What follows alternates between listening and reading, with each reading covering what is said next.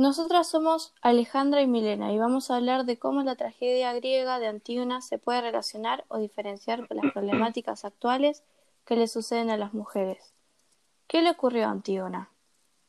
El conflicto mortal de Teocles y Polinices, ambos hermanos de Antígona, por el trono de Tebas, hace que ambos mueran.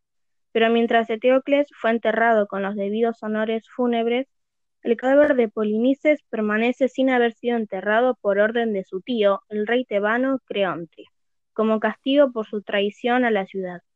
Antígona se resiste a cumplir esta ley por respeto a la superior ley divina y decide enterrar a Polinices.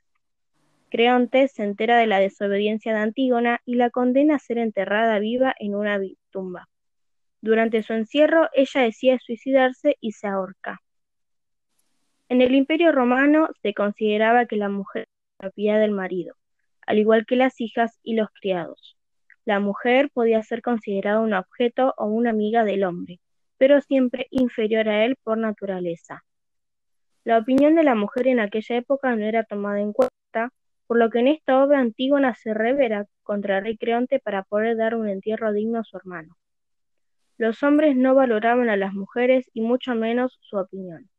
Creonte pensaba que solo él tenía el poder y derecho a opinión, por lo que Antígona, al dar su opinión, Creonte lo tomó como una falta de respeto a su cargo y pensó en quitarle la vida, ya que a ella no le correspondía dar su opinión. En la época antigua en la que transcurre la historia de Antígona, la sociedad era machista. Los hombres ocupaban los cargos de mando, comerciaban, viajaban para conquistar territorios y desempeñaban el poder político y religioso. Las mujeres eran tratadas como seres inferiores. Debían estar ocupadas cuidando a sus hijos y realizando las tareas domésticas. Hoy en día, gracias a la lucha y la constancia de varias generaciones, las mujeres han logrado que sean reconocidos muchos derechos igualitarios por género.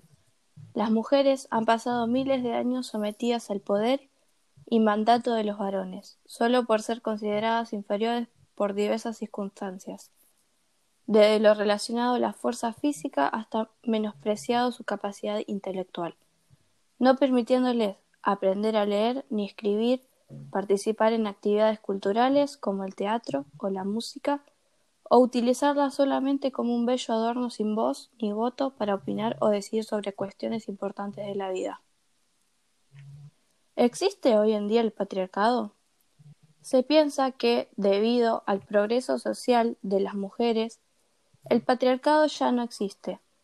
En respuesta al avance del feminismo, aquellos que no han participado en la lucha o aquellos que se oponen al feminismo afirman ahora que el patriarcado no existe porque se extinguió cuando las mujeres consiguieron la igualdad, formal en derechos y libertades.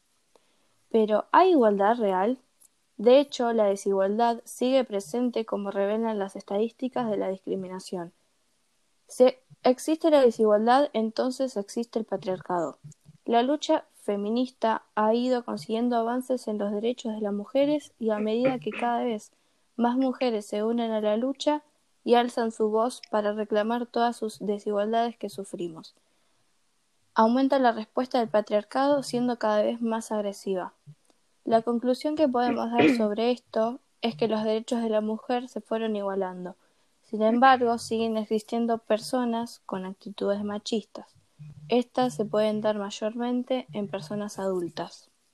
Igualmente, en la actualidad una chica si tendría que pasar por una situación similar a la que pasó Antígona, seguramente lucharía o buscaría ayuda para ser escuchada.